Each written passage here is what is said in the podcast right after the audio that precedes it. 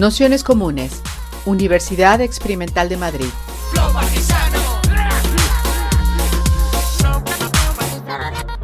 Toda la información en nuestro canal de Telegram Nociones Comunes o en nuestra web traficantes.net barra formación. Eh, bienvenidas, bienvenidos a este curso de Filosofía Feminista de Combate en su segunda parte que hoy, bueno, pues comenzamos el segundo bloque, ya comentamos que en este curso queríamos hacer ese primer bloque histórico con las comuneras, las anarquistas, un poco estas dos sesiones tan interesantes de, Ana Muiña y de, y de Dolores, que ya hemos, mandado, ya hemos mandado el audio. Y a partir de ahí eh, saltábamos a, a Simón de Beauvoir y un poco eh, un feminismo que, como habréis visto si habéis leído la introducción, quien haya leído pues, el segundo sexo o cualquier otra eh, de estas obras, ya se empieza a manejar un lenguaje pues, mucho más similar y, líneas eh, temáticas, cuestiones, preguntas que, llegan hasta nuestros días claramente. ¿no? Si, si, habéis leído el texto, pues bueno, ahí ya se habla de alteridad, de la objetividad de lo masculino y lo absoluto, eh, todos esos elementos que eh, andando el tiempo pues irán eh, componiendo una parte importante de lo que son los debates del, movimiento feminista hasta escudriñarlos y cruzarlos con, un montón de, realidades que, que han ido enriqueciendo la, la discusión y sobre todo las prácticas, los movimientos, las formas de organización y de lucha que ha puesto encima de la mesa eh, el, movimiento, el movimiento feminista. Se habla de feminismo y saltan las alarmas. Eh, luego lo cortaremos porque esto luego no, no se graba el pitido ese seguro.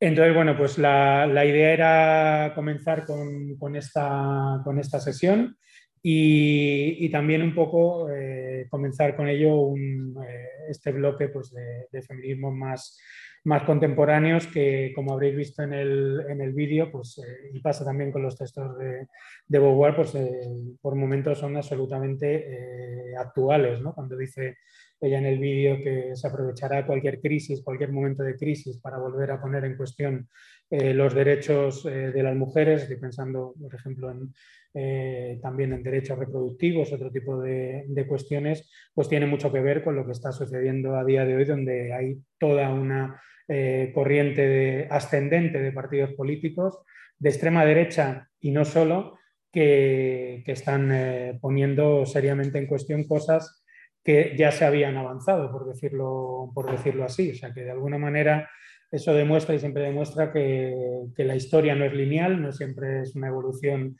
progresiva de, peor a mejor, sino que es siempre una correlación de fuerzas y una lucha que en cada momento eh, pone las, eh, las, cosas en un sitio o en, o en otro.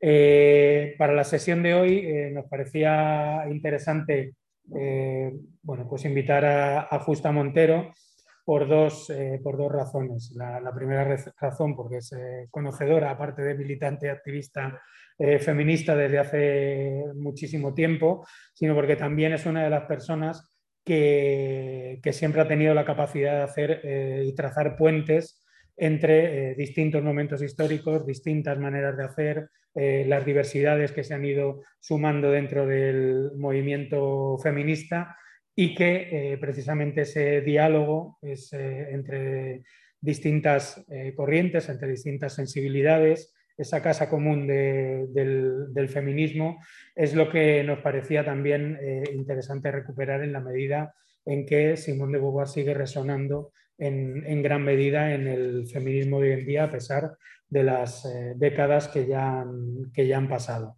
Así que agradeceros a todas, a todos, a todos que estéis aquí en esta sesión del curso y muy especialmente a Justa que se ha vuelto a ofrecer a, estar aquí en, esta sesión y bueno, pues como siempre después de la primera introducción de Justa pues tendremos oportunidad de, abrir el debate y de, y de continuar charlando. Así que adelante. Vale, pues ¿os importa si me quito la mascarilla? Vale, es que si no hablar mucho rato, así fuerte. Gracias. ¿eh?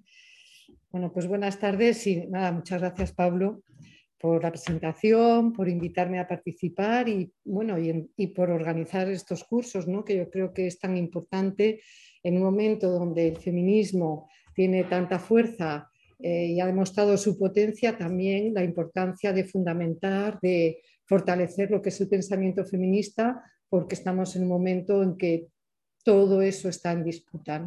Entonces, pues cursos como estos yo creo que, son bien importantes desde todas las perspectivas, desde la perspectiva del pensamiento y desde la perspectiva también del, activismo, ¿no? porque el enfoque que, que, siempre le dais es precisamente de, hacer esa vinculación. ¿no? no hay pensamiento crítico si no parte de la acción y si no es para la acción de transformar, y, lo mismo, ¿no? No hay un activismo si no se enriquece de un pensamiento crítico. Así que gracias por el curso y nada, pues nada, empezamos.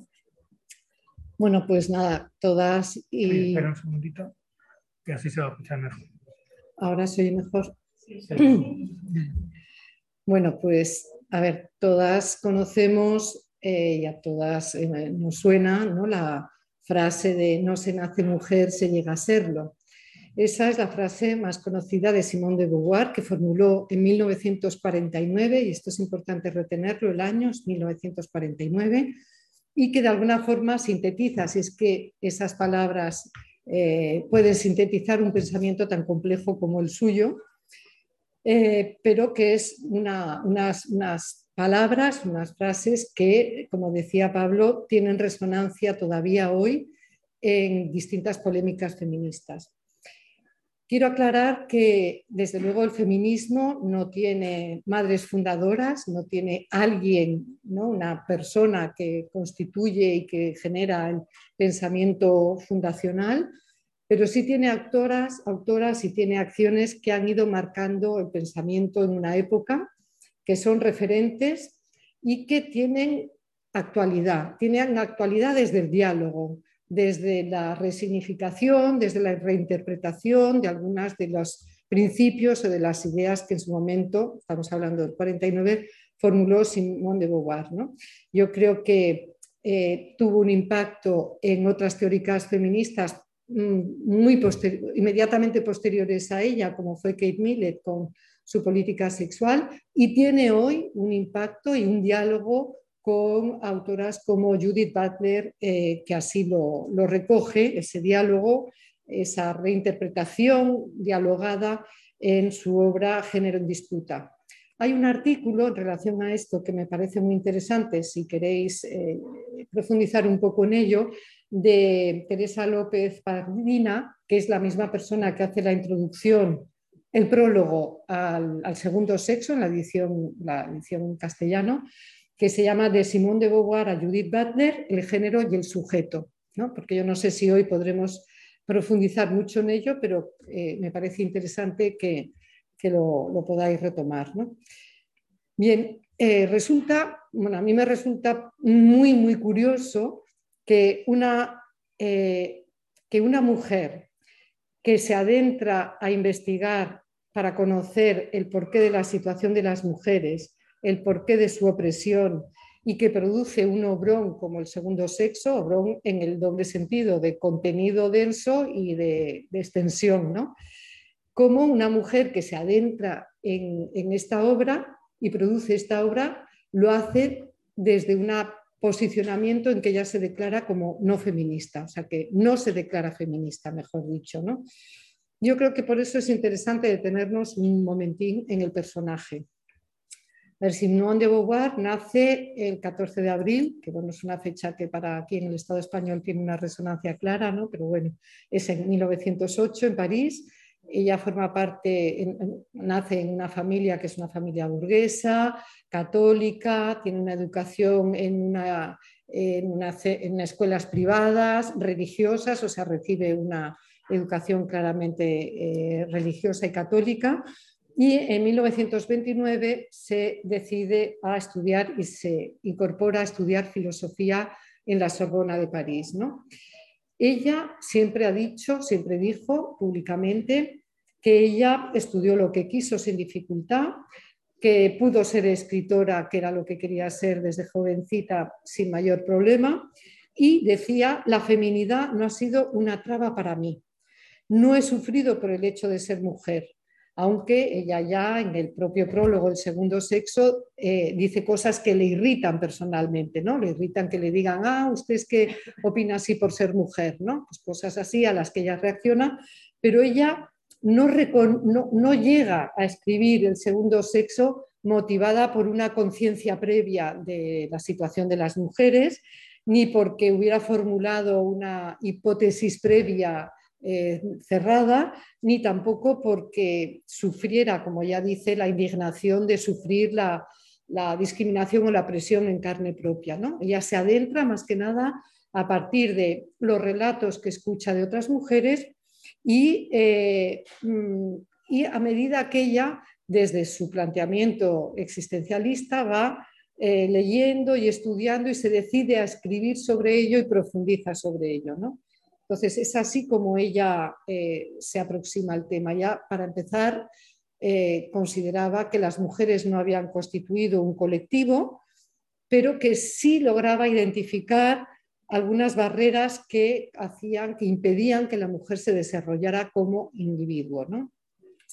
Esto que es, mm, digamos, la forma en aproximarse a su obra, a su obra fundamental, eh, cambiará a partir del mayo del 68 en Francia y del surgimiento del feminismo en Francia a raíz del mayo del 68, de los años 70, eh, ¿no? que entonces ella ya se incorpora, ya eh, digamos, se siente parte de ese movimiento colectivo, eh, da fuerza a esa idea de que la respuesta tiene que ser una respuesta colectiva y de hecho ella se defiende y, forma, y se siente parte de ese movimiento feminista en el que participa. ¿no? Participa en sus movilizaciones, participa también, pues, por ejemplo, en un manifiesto que hicieron 343 mujeres defendiendo el derecho al aborto en esa época en Francia. Y bueno, pues es, digamos, como hace esa, esa evolución. ¿no? Ella, eh, digamos, eh, yo voy a hablar sobre todo de lo que se recoge en el segundo sexo, pero ella es una autora que tiene una obra ingente. La tiene como filósofa, la tiene como ensayista, escribe también multitud de novelas Escribe también eh, sus memorias, hace una autobiografía a través de, tiene varios volúmenes, en la que ella va dejando ya, eh, digamos, en, todas esas, en todas esas obras dos ideas claras. ¿no? Uno, como ella dice, lo fangoso del destino que le esperaba y dos, como su, eh, que esa, ya lo explica en, uno de sus libros, que es en Memorias de, de una joven formal, y dos, cómo va a tratar de afirmarse como individuo, como individua, eh, contra el orden patriarcal. Para poder entender toda su obra, cosa que para mí es imposible, habría que leer también toda lo que fue su, no, solamente la, multitud de, de, producción literaria que tiene, sino también todo lo que fue su correspondencia con Sartre, con Jean-Paul Sartre, que fue su pareja particular, y también con Nelson Alfred que, es un escritor de Chicago con el que ella también mantuvo una relación eh, muy intensa durante bastantes años. Bien, otra característica para entender también al, personaje es que ella se define como una intelectual comprometida con su sociedad, de la que ella se asume como conciencia crítica. O sea, ella piensa que toda intelectual, todo intelectual tiene que tomar posición, que es un deber intelectual contra todo lo que oprime al hombre, hablo aquí, aquí del hombre en términos genéricos, y que además quien se abstiene de tomar posición, de hecho, está tomando posición. ¿no? Entonces, ella es activa en la toma de posición contra la guerra, contra la guerra en Argelia y a favor de la independencia de las y los argelinos, contra el colonialismo, contra la intervención soviética en Hungría en 1956, que es algo que hay ya la distancia particularmente del PC francés, porque ella durante un tiempo está bastante en relación al Partido Comunista francés. Eh, también el apoyo a la Revolución Cultural China, mayo del 68, o sea, a distintas causas eh, anticoloniales, internacionalistas y también todo tipo de luchas sociales. Eh, hay dos cosas que eh, me parecen también interesantes para tener en cuenta, porque ahora empezaré a desganar un poco las ideas centrales, para tener en cuenta en qué momento lo escribe y el impacto que tiene. ella escribe el segundo sexo y la Iglesia lo incluye en el índice de obras prohibidas, es un auténtico escándalo, digamos, dentro de la intelectualidad y dentro a nivel eh, social. Eh, ella lo empieza a escribir en 1946 y lo acaba, lo publica en el 49. Y es una, digamos, un escándalo precisamente por lo que, lo que analiza, lo que describe y lo que denuncia. Y la otra cosa importante, antes de empezar ya con las ideas, es cómo nos llega aquí, en el Estado español. Porque claro, estamos hablando de 1949, que aquí estábamos en plena dictadura, donde no se podía, no llegaba, bueno, donde no llegaba absolutamente ningún eh, libro, igual había algunas, eh, digamos, que podían hacerse con, con, algún ejemplar en francés o luego con la edición que se hizo en Latinoamérica, pero donde aquí la realidad de las mujeres, o sea, no solo no había quien la denunciara, sino la realidad de las mujeres estaba marcada por lo que era la dictadura y los imperativos de los mandatos de género estrictos eh, y brutales de la dictadura contra, todo, eh, contra toda consideración de las mujeres eh, como sujetos y contra todos los derechos, ¿no? y con toda la estructura de, de sometimiento que, la dictadura puso en marcha. ¿no? Bueno, lo digo también porque, claro, igual hay cosas ahora que, o al leer el segundo sexo, hay descripciones que hace sobre la situación de las mujeres que, claro, de 1949 a ahora ha habido multitud de autoras que han descrito y han desarrollado pues, todos los procesos de socialización, todo lo que significa la construcción de los géneros, etc. Pero hay que, hay que digamos, situarla también históricamente. ¿no? Y bueno, ya para acabar, eh, hay que tener, para poder comprender su obra, es eh, importante detenernos un poco en lo que fundamenta su, su posicionamiento filosófico, ¿no? porque ella claramente se ascribe es una filósofa existencialista y ella en el segundo sexo y en toda la obra, todas digo el segundo sexo porque es como el compendio, ¿no? pero en toda la obra que desarrolla adopta el marco conceptual definido por el, existencialismo. Eh, esto también es interesante porque eh, muchos autores, sobre todo autores varones, siempre consideran a Simone de Beauvoir como un apéndice de la gran figura del, existencialismo francés, de Jean-Paul Sartre y su obra del ser y la nada. Pero eh, Simone de Beauvoir tiene una importancia sustantiva porque ella precisamente lo que le permite, bueno, le permite y lo que hace para, eh, para pararse a analizar la situación de las mujeres es reelaborar eh, algunos de los, eh, conceptos básicos, de las categorías básicas del existencialismo, eh, que sitúa el ser humano como sinónimo de libertad. El existencialismo como principio general sitúa que el ser humano es un sinónimo de libertad, que no es un atributo, y que todos somos, hablo en masculino como plural genérico, porque así lo, así lo sitúa al principio, y somos un continuo proyecto de ser. ¿no? El hombre es un ser para sí, es un ser que se proyecta, que se trasciende en esa proyección que hace hacia el futuro, hacia lo que son sus proyectos, a lo que quiere ser, y que además permite que los proyectos no coarten la libertad de los otros sujetos, ¿no? que posibiliten la libertad de los demás. Entonces, siguiendo este planteamiento central del existencialismo, la mujer en cuanto ser humano, en cuanto ser humano que no tiene esencia, porque los seres humanos así definidos no tienen esencia, no tienen una definición fija de una vez. De ahí la idea que luego desarrolla Simón de Beauvoir de la idea de que la mujer llega a ser, ¿no? La mujer no está definida con una definición previa, sino que llega a ser, ¿no?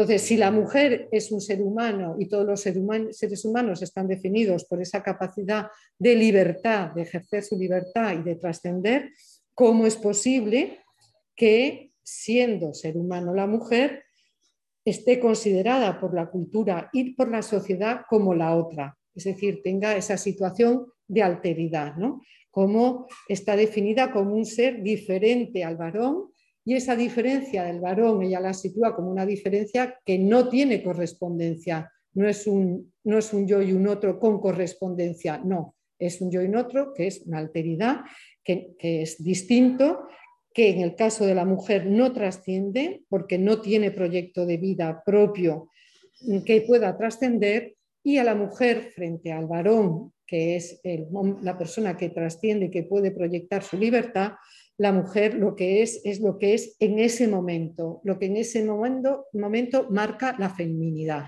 es la inmanencia, lo que es. El hombre, el hombre, el varón, se ha constituido como el ser humano por excelencia, como lo que es lo esencial y por lo tanto puede no solo tomar decisiones y conformar, configurar su propio destino, sino también es el que tiene la capacidad de enunciar y es quien enuncia lo que es la mujer, ¿no?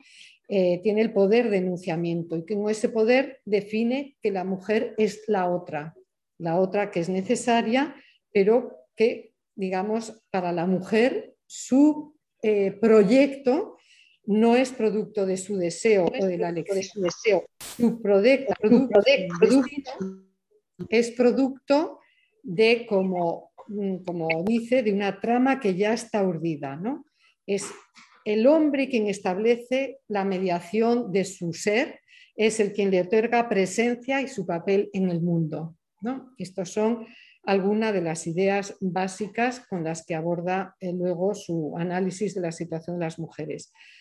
Los hombres son, por tanto, los que imponen los esquemas de pensamiento, y los que determinan esa condición de la mujer como otra.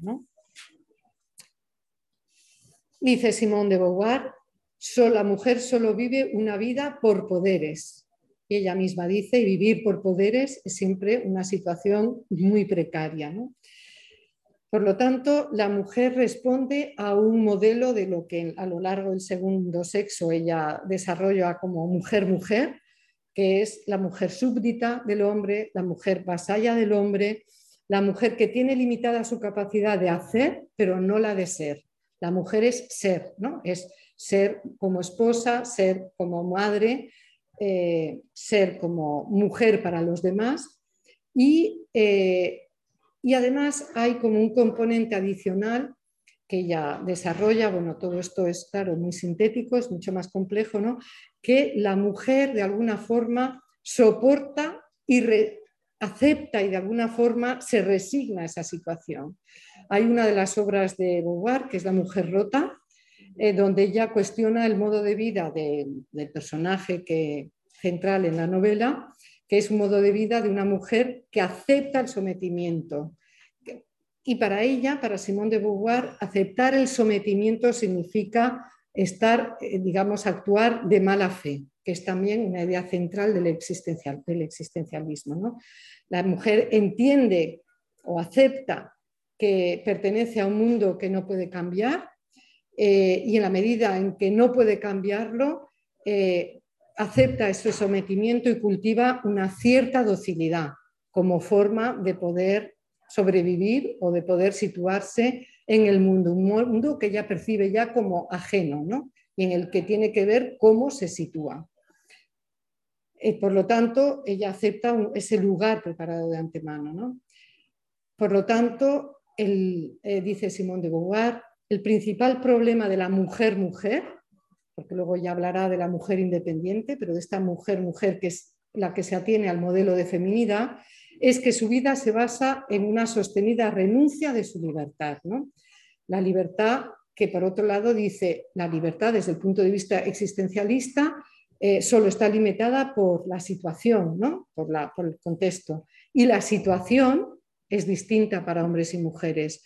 Luego, no hay una correspondencia, aunque en una situación, en una sociedad futura, podría haber una correspondencia entre hombre y mujer pero en el contexto que, eh, que ella sitúa de la sociedad no hay esa correspondencia y la situación, eh, la libertad de la mujer está limitada por su situación de dependencia, de sometimiento al varón, por ese eh, alteridad por la que está definida por el hombre. ¿no?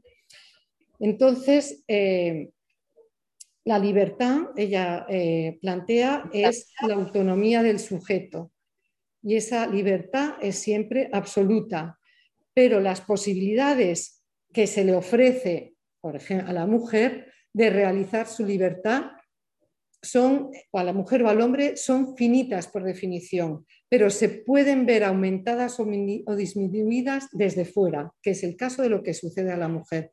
La mujer ve aumentada o disminuida su capacidad de libertad por los demás, ¿no?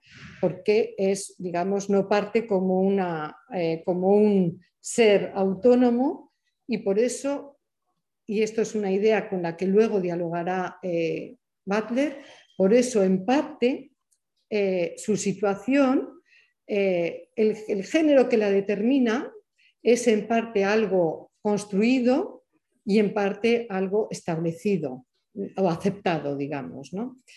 Y en esto consiste precisamente la investigación que, hace Simón de Beauvoir y que la lleva a escribir el segundo sexo. ¿Cuál es el proceso por el que la mujer siendo ser humano y por lo tanto definida igual que los hombres, se convierte en, en la otra, en un ser pasivo, dócil y resignado. ¿Cómo es que la mujer se convierte en lo que se define como la inmanencia? ¿no? ¿Cómo se produce además ese aprendizaje de lo que ella denomina el inquietante estatus de la feminidad. ¿no? A mí me gusta mucho lo del inquietante estatus de la feminidad porque efectivamente ¿no? es inquietante cada momento cómo se define. ¿no?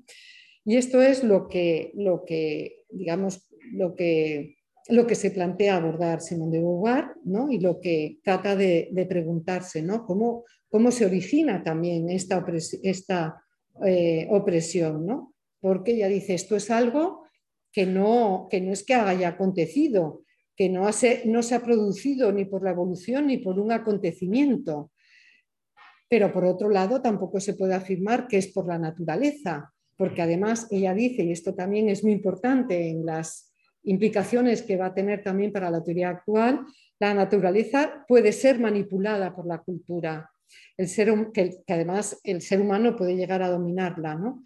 Y además, porque ella dice, la única diferencia entre el macho y la hembra es su evolución funcional. Luego, ella desde el principio, como aborda eh, la elaboración del segundo sexo y como la concluye, es que lo fundamental de todos los factores que inciden, en los factores ontológicos, biológicos y culturales de la situación de las mujeres, lo fundamental son los factores eh, culturales, ¿no? que eso es lo que va a determinar.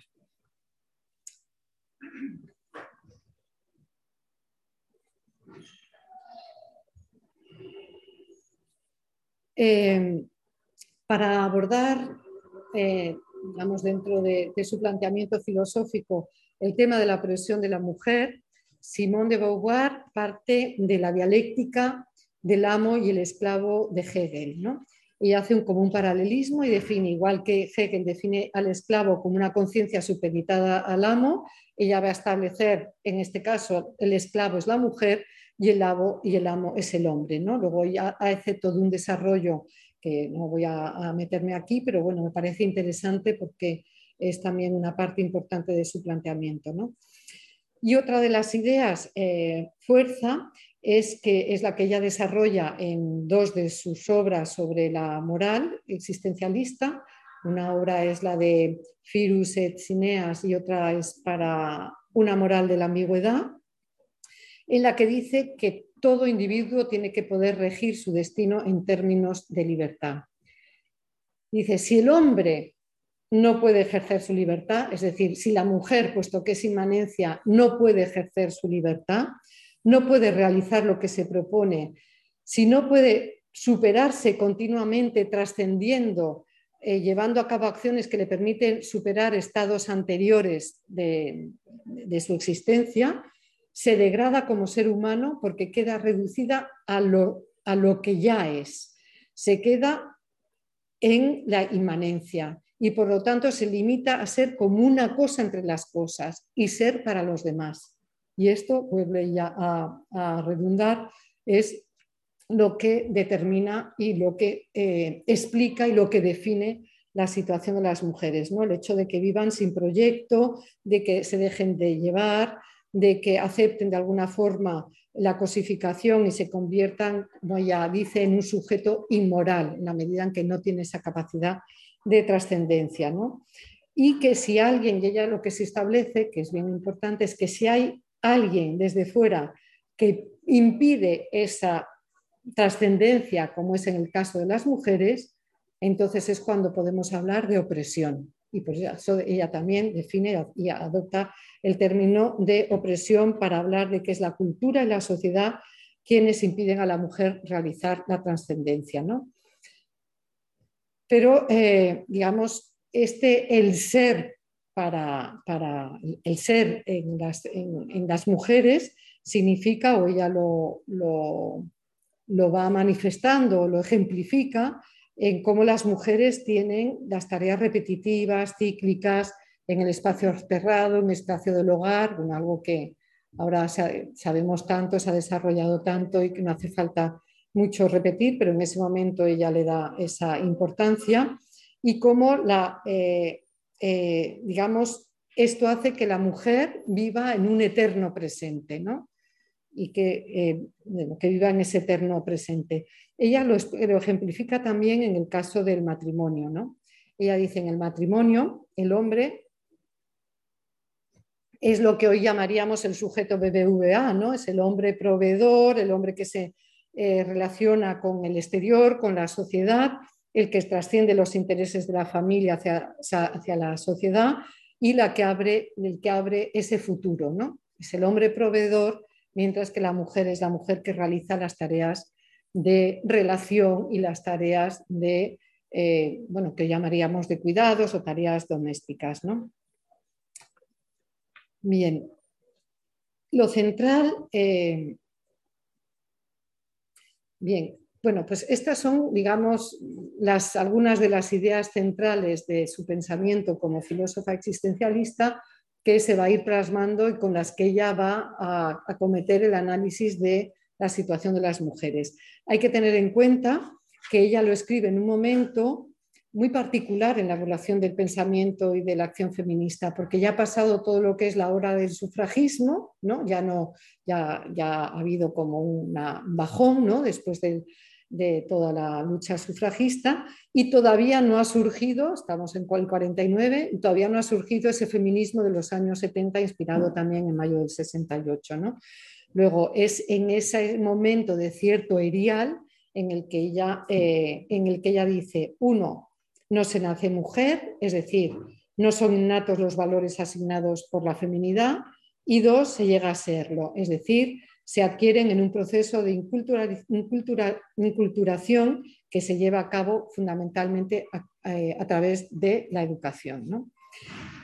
El segundo sexo tiene una, yo no sé si, si, todas las que estáis aquí lo habéis leído en alguna versión reducida o algún...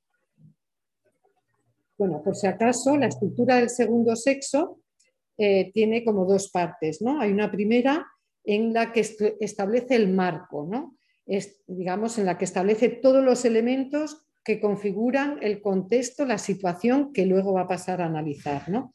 Eh, y para ello ella interroga las distintas ciencias, algo que también en su momento luego hizo Kate Miller y es como una, eh, digamos, como algo que, en aquella época eh, se hacía buscando, con ese afán de buscar cuál es el origen exacto de la opresión. ¿no? Entonces ella interroga distintas ciencias, eh, ciencias sobre, para saber si hay alguna justificación a la opresión de las mujeres y a partir de la respuesta que encuentre ver cómo puede articular una respuesta de esas circunstancias que hacen que se limite su libertad. Entonces ella interroga la biología y eh, lo que establece es que solamente existe una diferencia por la evolución funcional, como antes he comentado, ¿no?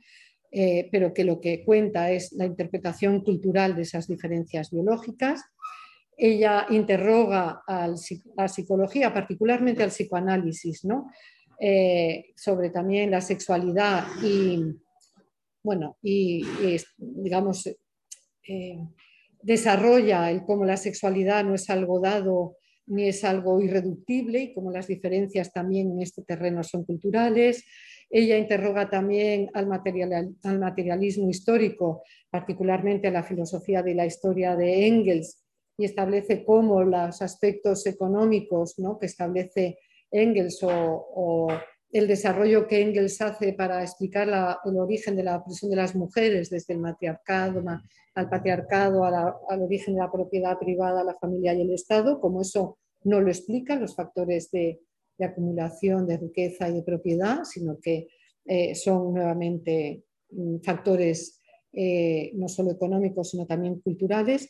Y ella también eh, interpela a la antropología, o sea, utiliza los datos, ella es coetánea de Levi Strauss, pero claro, imaginaros en el, terreno de la antropología lo que, lo que ha llovido desde Levi Strauss de aquellos años a, lo que ha sido el desarrollo de la investigación antropológica. ¿no? Bueno, y ella también hace un estudio sobre los mitos, ¿no?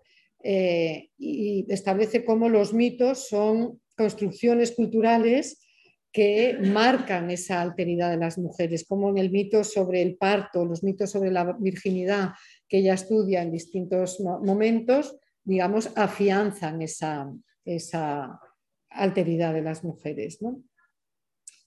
En la segunda parte, en la segunda parte ella estudia, o sea, la primera parte es el marco general, ¿no? Y qué es lo que aportan las distintas ciencias. Y en la segunda parte ella estudia la forma como viven las mujeres su existencia en ese marco, en ese contexto que ella, en esa sociedad que ella ha definido. ¿no? Y, y, hace un estudio de cómo se desarrolla la vida de las mujeres en todas las etapas de la vida, desde la infancia, la juventud, la vida adulta, la vejez. Y ella esto que estudia en el segundo sexo luego lo acompañará a lo largo de su vida de también otras obras donde mm, desarrolla eh, en sus propias memorias estas distintas fases de la vida. ¿no? Pues, por ejemplo, con la vejez, eh, escribe dos, bueno, con la vejez y la muerte escribe dos, libros, uno que tiene que ver también con la vejez y el proceso de deterioro físico eh, de Sartre en sus últimos siete años, o sea que tiene, digamos, más, eh, más elementos. ¿no? Y en esa evolución de, desde la infancia a la vejez, ella Em, marca particularmente lo que ella llama las distintas crisis en la vida de las mujeres o hitos, ¿no? que están particularmente, y es interesante, relacionados con el cuerpo. Ella habla de la pubertad, de la menstruación, de la iniciación sexual, de la mujer adulta y del matrimonio, de la maternidad y de la menopausia, como hitos particulares que luego ya iremos viendo. Me voy a detener eh, me voy a detener particularmente en lo que hace referencia al cuerpo, Para, es porque es algo que luego también ha sido controvertido por otras corrientes feministas, pero creo que tiene bastante, bastante enjundia. ¿no? Para Simone de Beauvoir, el cuerpo es un hándicap para la mujer. ¿no? Eh, es un hándicap y la determina. Y habla incluso que para la mujer el cuerpo es como un fardo en muchas de las ocasiones, ¿no? Pero la determina, pero como somos humanos y somos más cultura que naturaleza, como antes hemos visto, podemos, podríamos ejercer la trascendencia, es decir, el cuerpo nos determina mucho, pero no justifica el que no podamos, eh, digamos, la situación de sometimiento de las mujeres, ¿no? Y es bien importante porque ella dice, y esto es algo que van a recuperar luego otras corrientes eh, feministas, ¿no? Y, ahora el feminismo decolonial, racializado, ¿no? Ella dice, es muy importante porque según cómo vivamos nuestro cuerpo, así viviremos y así nos, nos relacionaremos con el mundo y con los demás. La percepción que tengamos del propio cuerpo nos va a determinar la forma de estar en el mundo y estar con los, con los demás, ¿no? Necesitamos, por lo tanto, nuestro cuerpo para relacionarnos con el entorno y el cuerpo, ella dice, no es algo material, es, por lo tanto, un instrumento para conocer el mundo. Tiene esa doble acepción. ¿no? Dicho de otra forma, el mundo se presenta muy diferente en función de que vivamos el cuerpo de una u otra forma. Bueno, esto es algo que ha puesto ahora que han puesto en manifiesto mujeres racializadas, las mujeres, el feminismo eh, que hace referencia a la diversidad funcional es decir, a todas las teorías posteriores del cuerpo. ¿no? Eh, ella considera que eh, evidentemente la mujer depende en mucha mayor medida que el hombre de, su fisiología, porque además el cuerpo de la mujer cuenta con una servidumbre hacia la especie, ¿no? tiene que ver con todos esos procesos fisiológicos que tienen que ver luego con la maternidad, ¿no? la menstruación, luego la maternidad y luego el parto. ¿no? Eh, pero como decía, ella rechaza que el cuerpo establezca un destino predeterminado de las mujeres. ¿no? Ella dice, de la biología humana no se puede deducir la posición social que ocupa una persona. Habrá que estudiar las circunstancias biológicas a la luz de la situación, del contexto, a la luz de las condiciones económicas, sociales, culturales eh, y psicológicas, ¿no? porque es la situación lo que va a explicar los valores, las expectativas y las posibilidades los significados sociales que se le al propio cuerpo y que la mujer, la mujer le dé a su propio eh, ser corporizado. ¿no? Por lo tanto, como veis, ella todo va, eh, le va llevando a la afirmación de que eh, no existe un imperativo biológico, la naturaleza no determina, que todo está, viene impuesto por la educación y la sociedad. Y la sociedad ¿no? Ella dice, es, muy interesante ver todo el, estudio que hace como el desarrollo del cuerpo, ya dice en la pubertad, el cuerpo para las mujeres es como un misterio, ¿no? porque va cambiando. Luego la mujer aprende lo que es la feminidad, que eh, digamos porque ha de convertirse en el complemento de otros. ¿no? Eh, y aquí lo relaciona con también el sentido que tiene para ella el amor romántico. ¿no? Ya Simón de Beauvoir hace una cargada brutal contra el amor romántico, como se expresa el amor eh, romántico. Eh, ella hace también una denuncia muy fuerte de lo que supone las relaciones sexuales en el marco del matrimonio, incluso en general las relaciones sexuales. Ella llega a afirmar que la penetración es siempre una violación. Luego es algo que se retracta y dice que ella lo decía en relación a la noche de bodas que define como ¿no? esa, esa noche brutal en que la mujer se enfrenta a lo desconocido y el hombre establece una actitud de posesión y de dominio. Y luego hay una cosa muy interesante en el desarrollo este de, eh, temporal, ¿no? que, porque dice cómo en la, en la formación del adolescente el lesbianismo es una etapa muy importante. El lesbianismo es una forma de socializarse en el erotismo y descubrir los placeres del cuerpo. Y ella establece, y lo hace también en alguna otra de sus obras o ensayos, eh, digamos, las relaciones entre las mujeres en esa etapa de, la vida. ¿no? Pero luego, eh, digamos, esto que se produce de forma natural y que es un aprendizaje para las mujeres, se corta de cuajo cuando la mujer se tiene que enfrentar a su destino, ¿no? Al matrimonio, a casarse, a la familia, eh, a, la relación sexual que ella define, y esto también es bien interesante, define la relación sexual en el matrimonio como un servicio. Y en un capitulito que dedica a la prostitución, ella hace ese paralelismo, ¿no? El servicio, de, el servicio sexual que las mujeres prestan al, hombre en el marco del matrimonio y eh, la sexualidad también como un servicio, eh, como un servicio prestado por las trabajadoras, eh, por las prostitutas a otros hombres. ¿no? que ya, o sea, ya retoma luego en, esta pequeña referencia que hace sobre la prostitución, pero que me parece interesante, pero estamos en el 49, entonces es como ver la potencia que tiene también algunos de sus hilos eh, argumentales y algunos de sus conceptos. ¿no? Decía que en la segunda parte se centra, en el segundo sexo se, centra en las etapas que recorre la mujer durante su vida, habla de cómo ya desde la infancia se marca lo que es las diferencias, eh, pues desde los juegos hasta eh, la prohibición, digamos, las limitaciones en la movilidad que tienen las mujeres las, chicas, ¿no? Para poder hacer según qué juegos, etcétera. Eh, bueno, hace toda una explicación bien interesante. Eh, habla de la adolescencia y luego de la vejez, ¿no? Dice la vejez a la, vejez, la vejez a la mujer se le despoja de su feminidad a partir de la menopausia, ya no está vinculada a esa función reproductora, pero es cuando la mujer puede ser libre, cuando está en peores condiciones para poder ser libre, porque ya está, digamos, está, tiene menos, menos capacidades. ¿no? Bien. Eh, ella establece, digamos, bueno, como os comentaba, tiene, concluye en que, no existe esa esencia femenina, en que la cultura es la que hace ser a las mujeres lo que son, las, tener esos, eh, a través de, la educación, de los roles.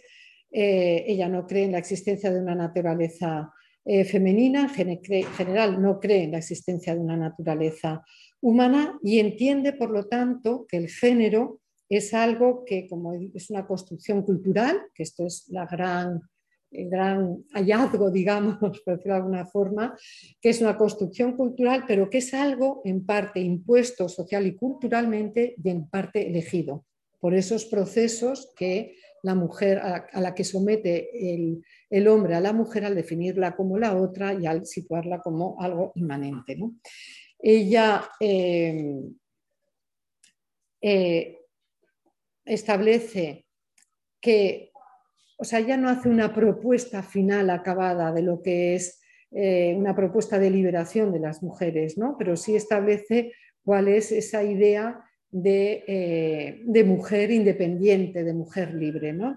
Eh, la mujer independiente, obviamente, desde su planteamiento, es la mujer que tiene un horizonte de libertad como principio objetivo, ¿no? como lo principal, como el objetivo que tiene que tener en la vida. Eh, es, es un principio de libertad en el que ella mm, establece como un elemento muy importante la independencia económica.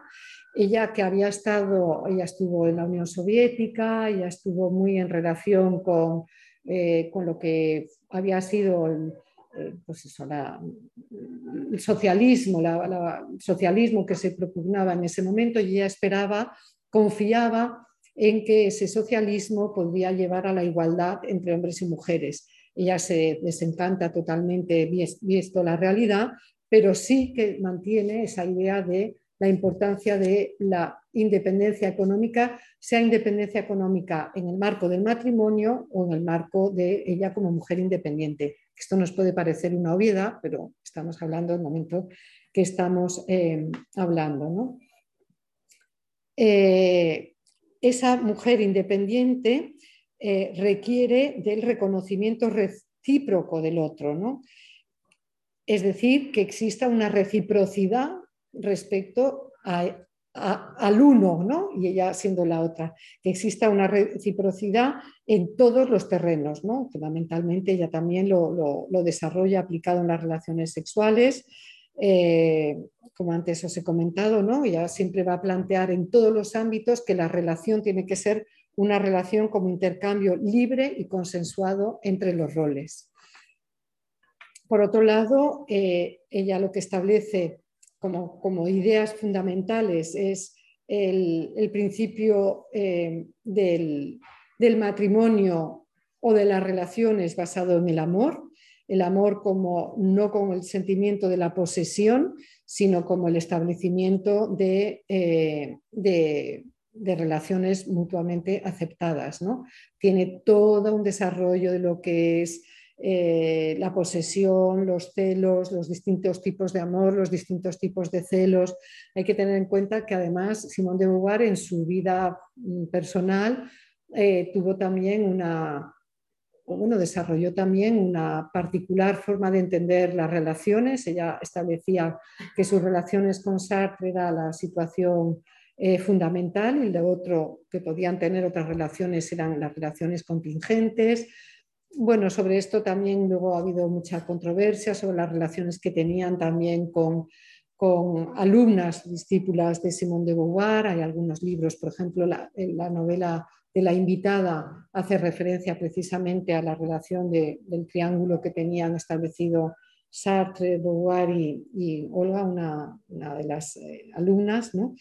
Pero bueno, digamos que tiene también como su parte eh, mm, en lo personal, porque ella también establecía que lo que se establecía como necesario para todos tenía que partir también de la necesidad de implementarlo por una misma. ¿no? Entonces, bueno, pero todo esto es, bueno, un poco, acabó siendo un poco controvertido. ¿no?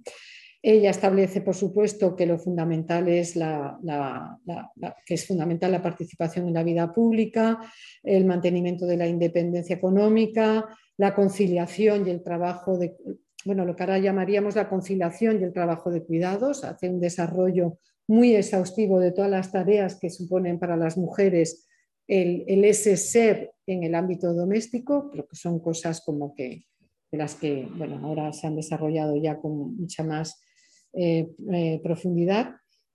Y, eh, digamos, ella establece que la mujer independiente es la mujer que tiene que estar educada en la, en la autonomía y en la independencia mediante el trabajo, el trabajo propio.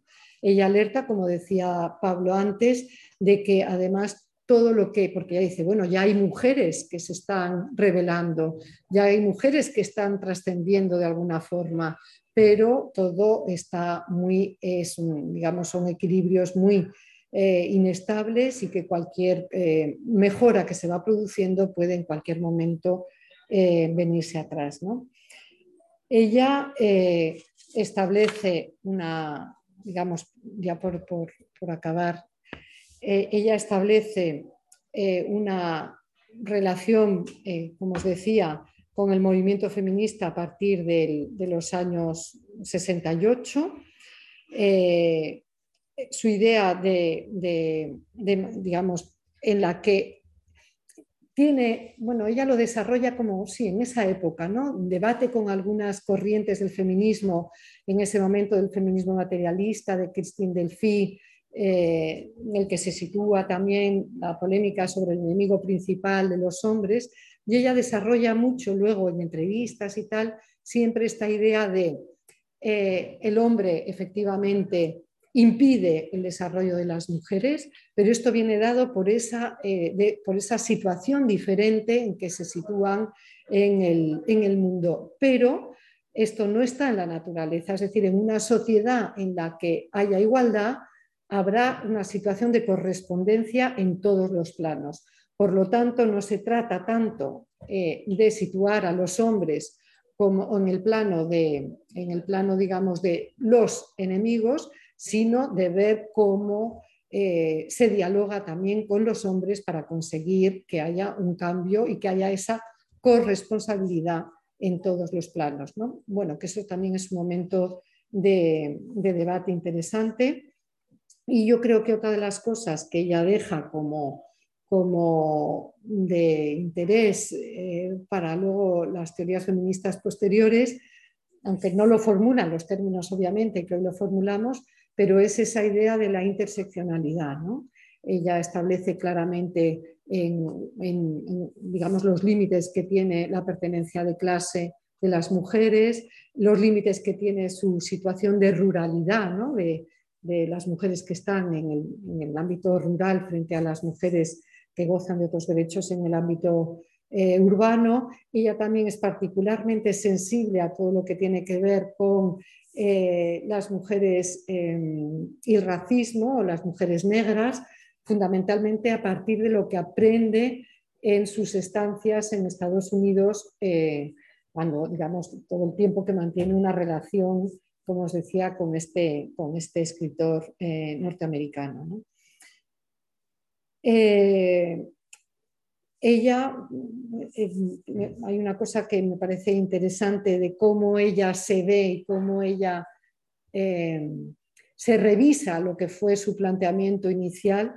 Ella dice, yo misma, por el hecho de haber jugado en mayor o menor grado el papel de mujer coartada, habla de la mujer coartada, me ha parecido durante mucho tiempo que determinados inconvenientes inherentes a la condición femenina debían sencillamente ser descuidados o superados y que no había necesidad de combatirlos. Lo que me hizo comprender a la nueva generación de mujeres rebeldes fue ver todo lo que había de complicidad en esa ligereza. Parece una forma muy interesante como de, revisar lo que había sido su, distanciamiento, la forma de, no entender que, digamos que, se necesitaba de una respuesta colectiva eh, para poder eh, afrontar esa situación que, digamos, que ella sitúa como que no tiene un origen, que, es, que, digamos que no viene dada, pero que es permanente de la situación de las mujeres. Eh, por último, señalar que, esta idea de, la mujer no se nace, sino que llega a hacerse, es digamos, lo, que lo que entronca el debate que establece eh, Judith Butler eh, en la actualidad, que ya lo lleva luego por otros, o sea, lo, digamos, lo, desarrolla y lo radicaliza en otros terrenos, ¿no? pero es la idea esa de que el género es algo en parte impuesto y en parte elegido, de que el género, eh, de que se puede reinterpretar las nociones de cuerpo y de género, porque Simón de Beauvoir lo hace en la medida en que establece que la mujer o que el hombre es todo un proceso ¿no? que se va haciendo el ser mujer, entonces hay que preguntarse en ese mujer se hace, cómo opera los géneros, que ya Simón de Beauvoir siempre habla solamente de, del binarismo, ¿no? hombre y mujer, cosa que eh, evidentemente no, porque es lo que cuestiona, pero sí que da como una pista interesante para dialogar con sus postulados esa idea de la mujer se va haciendo, ¿no? Entonces el género se va construyendo y no viene determinado estrictamente por el sexo, que es lo fundamental, el aspecto este cultural. Y me parece que lo dejo aquí para que podamos tener pues muchísimas gracias, eh, Justa. Y nada, pues ahora comenzamos el, debate. Eh, cualquier pregunta o cuestión que se quiera plantear, pues es el, es el momento. Tanto aquí como la gente que nos está siguiendo desde, desde casa. Hasta luego.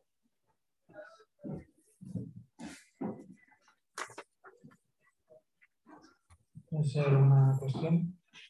Estoy todavía tomando notas.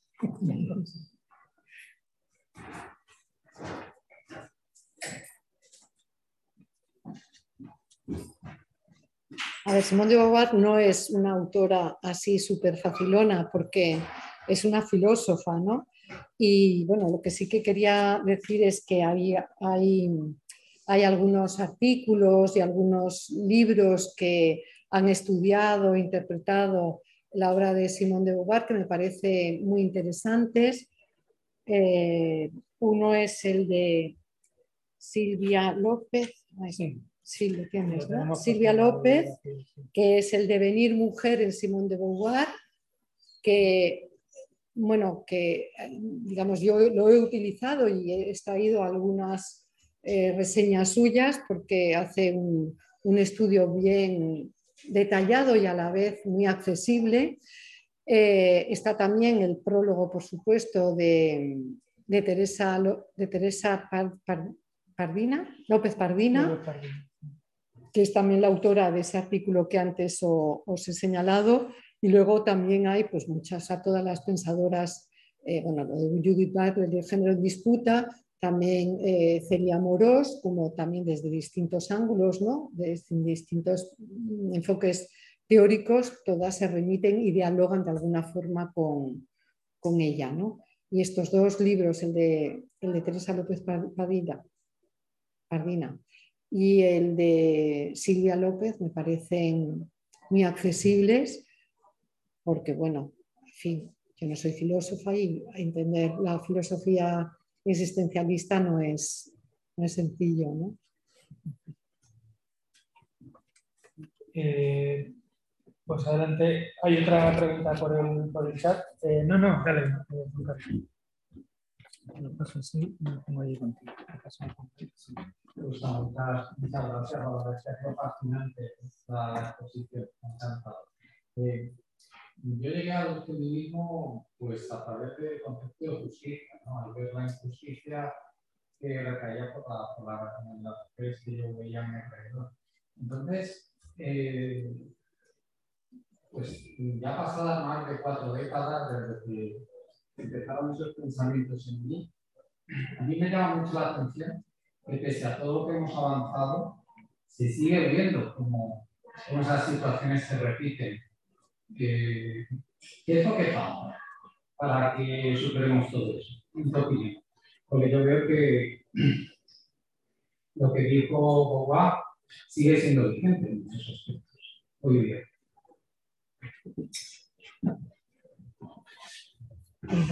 Si quieres leer una otra. Sí, casi. Una es de Isabela que dice, buenas tardes, muchas gracias por la charla.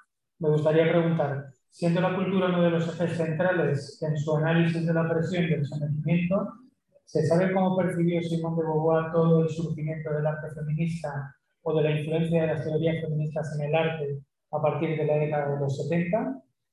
Y luego eh, Ángela dice, ¿podría repetir la pregunta antes de responder? Es que no se entiende muy bien el Zoom. Eh, es por la pregunta de, Juan Carlos, que, eh, bueno, por resumir, la voy a resumir, eh, me entra un poquito mejor. tiene que ver con que muchas de las cuestiones que, se planteaban y que ha planteado justo a partir de Simón de Beauvoir, decía Juan Carlos que, bueno, a lo largo de las décadas son problemáticas que se vienen repitiendo y que muchas de ellas siguen siendo muy actuales. Entonces le preguntaba justa cómo eh, qué, pensaba ella que falta para que, para que esto se pueda eh, solucionar, entre, entre comillas, esa idea eh, de fondo de justicia ¿no? también. Pues serían esas, esas cuestiones. Vale. en relación a la pregunta sobre el arte, la verdad que no, yo en lo que conozco no, que no, que no lo conozco todo, o sea que igual, igual existe, igual alguien lo sabe aquí, pero yo no te sabría dar una explicación mm, de qué, cuál, cuál, es su concepto sobre el arte y en qué medida. Hombre, ella habla, sí, ella se refiere a, a las simbologías, pero así más en concreto, la verdad que no lo desconozco. Eh, y sobre, y sobre lo que tú planteabas, eh, sí, yo creo que muchas de las cosas que plantean eh, Simón de Beauvoir siguen siendo vigentes. otras, evidentemente, han variado, se han reformulado, ¿no? pero es verdad que la situación de las mujeres hoy en esta sociedad sigue marcada por una situación de injusticia social, por unas desigualdades, por una discriminación y por una situación desigual, desigual respecto al hombre y desigual entre las propias mujeres, ¿no? que yo creo que esto es algo también que el feminismo de, la, de las últimas aportaciones del feminismo y, lo que el feminismo también ha puesto en la calle eh, ha dejado patente, que es la situación de desigualdad con respecto a los hombres, el hecho de que sigan existiendo situaciones de privilegio eh, de los hombres respecto a las mujeres y eh, también las desigualdades respecto a las propias mujeres, ¿no? como la realidad de las mujeres viene marcada también por otras eh, desigualdades y jerarquías sociales en función de la clase, en función de la raza, en función de la identidad de género, etc. Yo creo que, a ver, te voy a decir así, la respuesta así como de fondo, ¿no? Luego ya vemos más en concreto.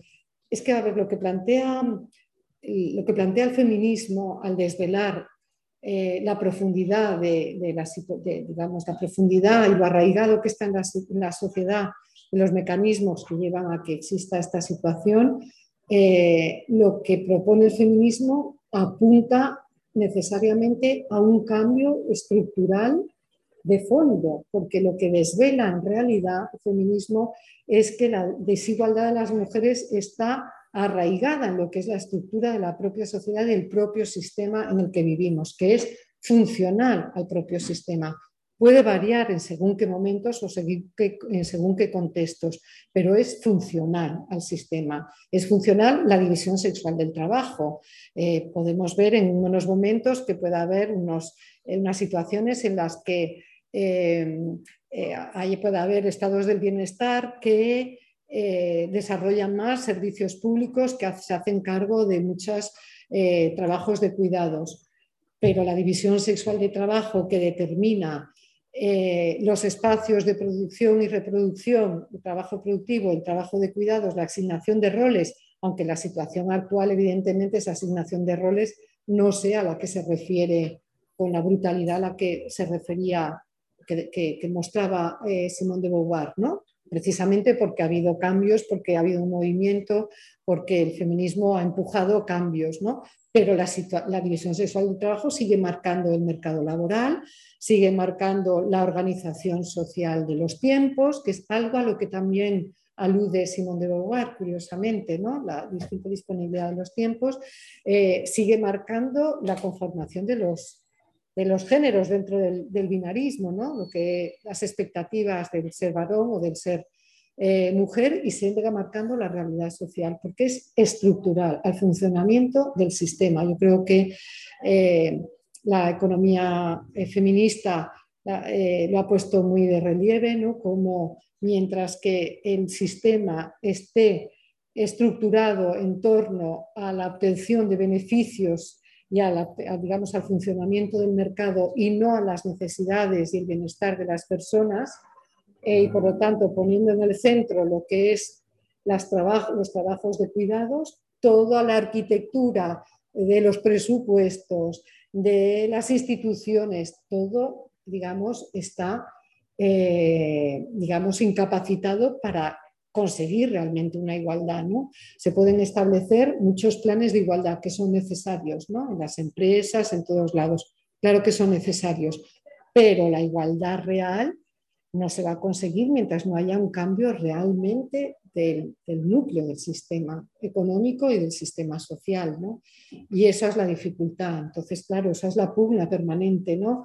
Cómo hay que, se, se consiguen mejoras y son mejoras importantes, pero a la vez son digamos, siempre están amenazadas porque la base del sistema sigue siendo, sigue estando como intocada.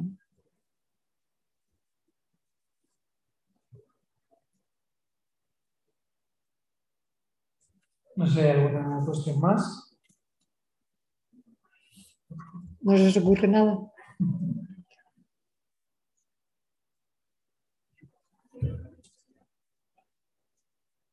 Hola.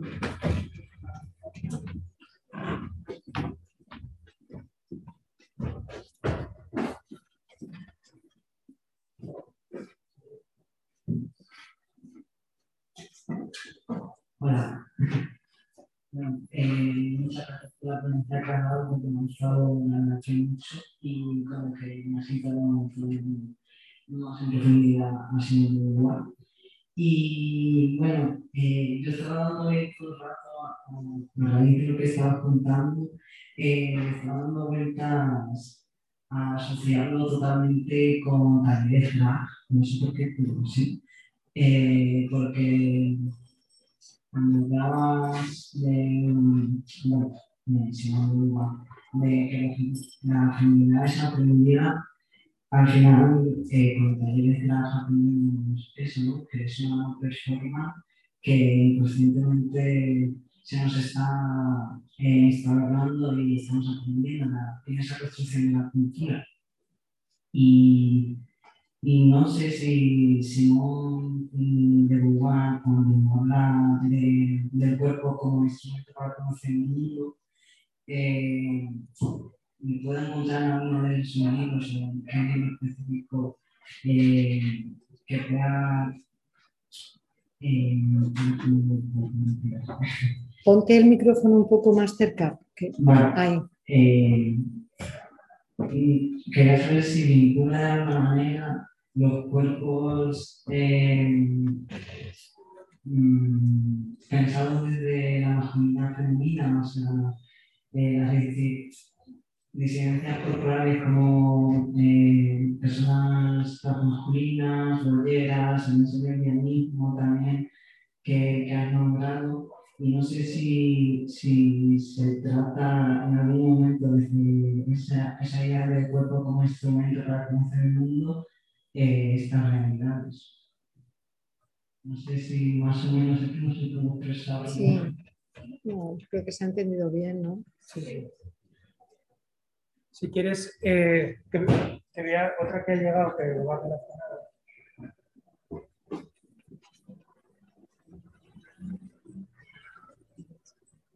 Justo, justo en esa una pregunta de si podías desarrollar un poco más la, la idea de, del lesbianismo en la adolescencia que, que habías eh, citado.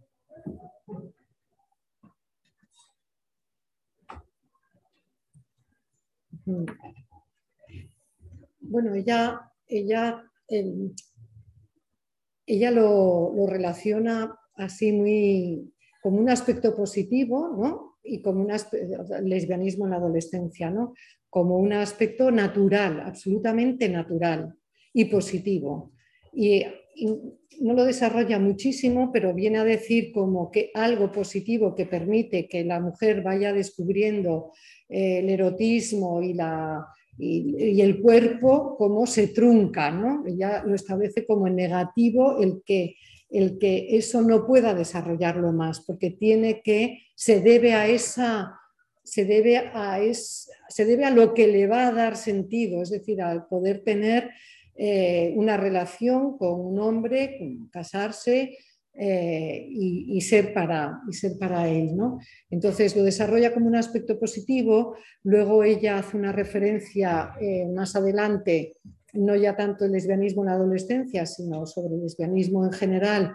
Y tiene, a mí me parece que es muy interesante cómo lo formula, porque ella establece, y estamos hablando del 49, o sea que lo establece como con, digamos, con total normalidad y naturalidad, o sea, como que es, eh, digamos, otra, otra manifestación del deseo, del deseo sexual eh, tan natural y tan lógica como, como con el hombre y, y, digamos que no, vamos, que lo formula con total normalidad.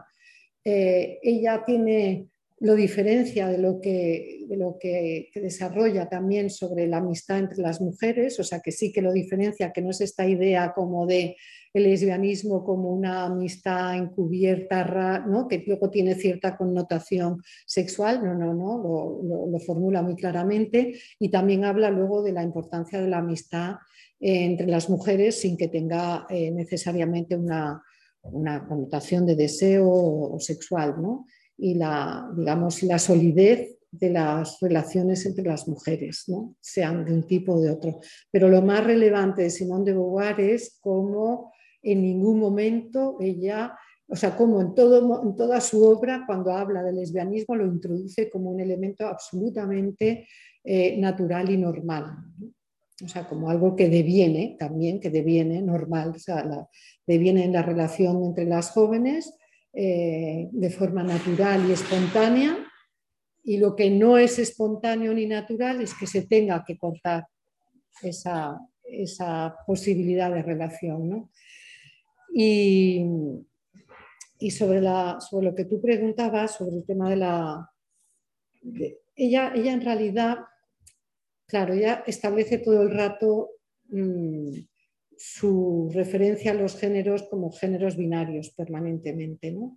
Habla en algún momento, eh, bueno, en algún momento hace alguna referencia al tema de la, de, la crítica a las mujeres lesbianas, la crítica que hacen a las mujeres lesbianas por su virilidad, por, no me acuerdo cómo, ella tiene una denominación específica, ahora no me acuerdo, no me acuerdo cómo, lo denomina, eh, y es la única vez que hace una referencia a, eso, ¿no? pero, pero ya se sitúa claramente en el, en el binarismo. Mm, tampoco creo que absolutamente cerrado, ¿no? porque precisamente por esa idea del devenir, ¿no? del, llegar a ser, del género como, como algo que fluye, ¿no? pero no lo desarrolla. Por eso es interesante cómo lo desarrolla luego en diálogo con ella, Judith Butler, en diálogo y debate, digamos, ¿no? las cosas de acuerdo y otras que las desarrolla y las... Entonces, eso es interesante. Si vais a tener un, seminario específico sobre Judith Butler, podéis ver más en profundidad eh, la importancia de este diálogo, de cómo Simón de Beauvoir no se la puede apropiar nadie, ¿no? Eso también es bien importante, ¿no? No se la puede apropiar un feminismo X, ¿no? Feminismo ilustrado, ni, y, al contrario, ¿no? Tiene una potencia su pensamiento que permite tirar de, tirar de hilos para, para ir ampliando con, las nuevas aportaciones teóricas y las nuevas aportaciones de, los colectivos, ¿no? de los colectivos trans, de, mujeres lesbianas, movimiento LGTBI en general.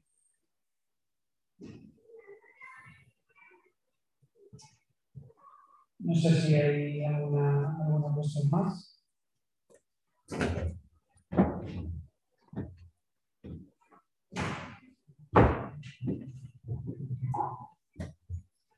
Yo es una duda diferente a lo que vamos a tener parte también.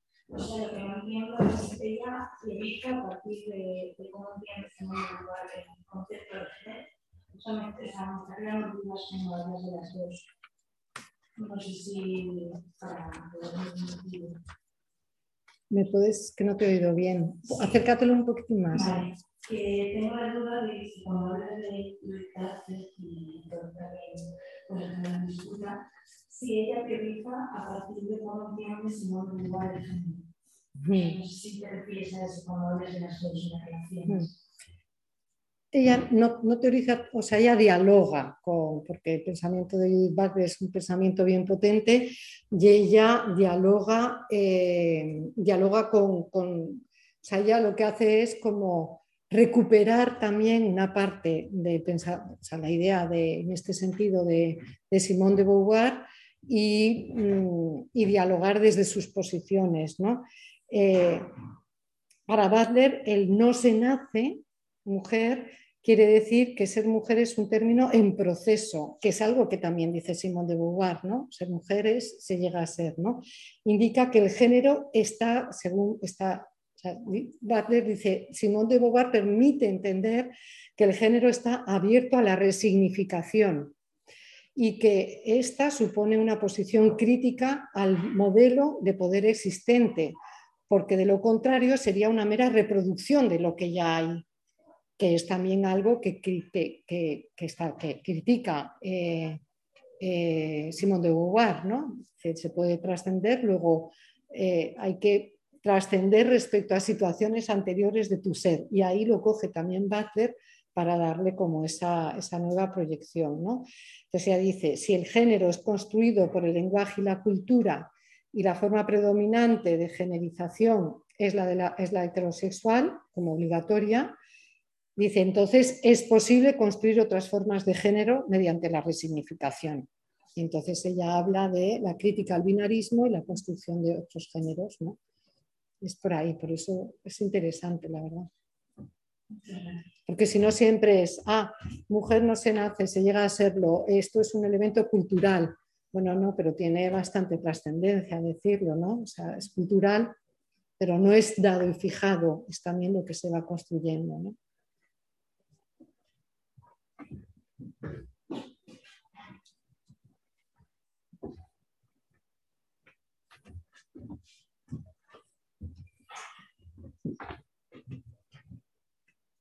No sé si hay alguna cosa más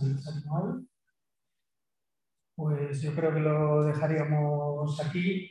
Eh, simplemente decir que eh, efectivamente a partir de Simón de Beauvoir se abren pues, la mayoría de campos ¿no? que el feminismo trabaja eh, de manera intensa, algunos más intuitivos, es decir, recomendar el libro este que sacamos de, de Bell Hooks, que se llama la teoría feminista de las márgenes al centro, es decir, ahí se da una, una, visión que prácticamente es en paralela a lo que está pasando en, en los feminismos blancos, por decirlo así, incluso europeos.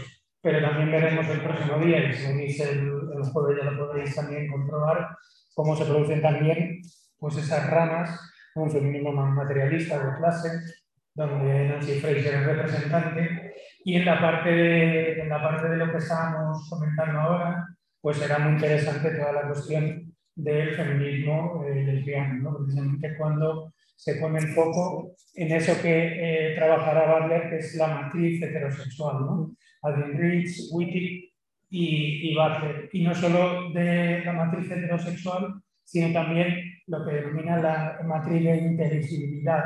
Esto es el género también de cómo se te lee, ¿no? desde fuera cómo eso construye también eh, realidad. Pero bueno, eh, simplemente para hacer spoiler, mañana sacamos los nuevos cursos y uno va a ser específico de intentar hacer, a ver si nos sale bien, una lectura de Judy Butler desde el género en disputa hasta, hasta cuerpos aliados a través de seis, a través de seis sesiones donde nos vamos a intentar meter a fondo en todo esto que no es, que no es nada sencillo, ¿no? es decir, cómo se produce ese camino también en el feminismo y por eso el nudo queer es tan importante, ese momento histórico en el que eh, eh, personas trans, negras, eh, salen a la calle en movilizaciones muy interseccionales, que son las que permiten de alguna manera empezar a disociar esos sistemas binarios donde la orientación, las características físicas, la identidad, por decirlo así, la expresión de género, son cosas que empiezan a poderse tratar eh, por, por, separado y empezar a eh, desmenuzar, ¿no? como dice Wagner, esa multiplicación de, géneros, a pesar de que eh, ella también entiende que hay posiciones tácticas como la de la mujer y el movimiento feminista, pues bueno, que, que, es un buen punto de partida también desde donde atacar, ¿no? Una, una, un intento de construcción de, de sociedades igualitarias. Pero bueno, como tiene su complejidad la cosa, imagino que, irá saliendo y mañana bueno, ya veréis el, el programa que, que, precisamente por las dos primeras sesiones, la segunda sesión se dedica precisamente a cómo se construye eh, esa idea de la matriz eh, heterosexual, eh, matriz de inteligibilidad heterosexual, dicho con nombre y, y los apellidos, y, bueno, intentaremos hacer una lectura despacito, libro a libro, a ver eh, hasta dónde somos, somos, capaces de llegar. Y, y nada más, eh, agradeceros mucho a todas, a todos, a todos que, que hayáis estado por aquí un día más y muy especialmente a Justa. He habido también varios agradecimientos por, la, por el chat porque ha sido muy, muy clara la, la exposición y, y bueno, nos llevamos un montón de notas. Así que, Nada, gracias y a seguir, que hay que seguir aquí dándole y, y, luego saliendo a las calles también. ¿eh? gracias. Pues muchas gracias.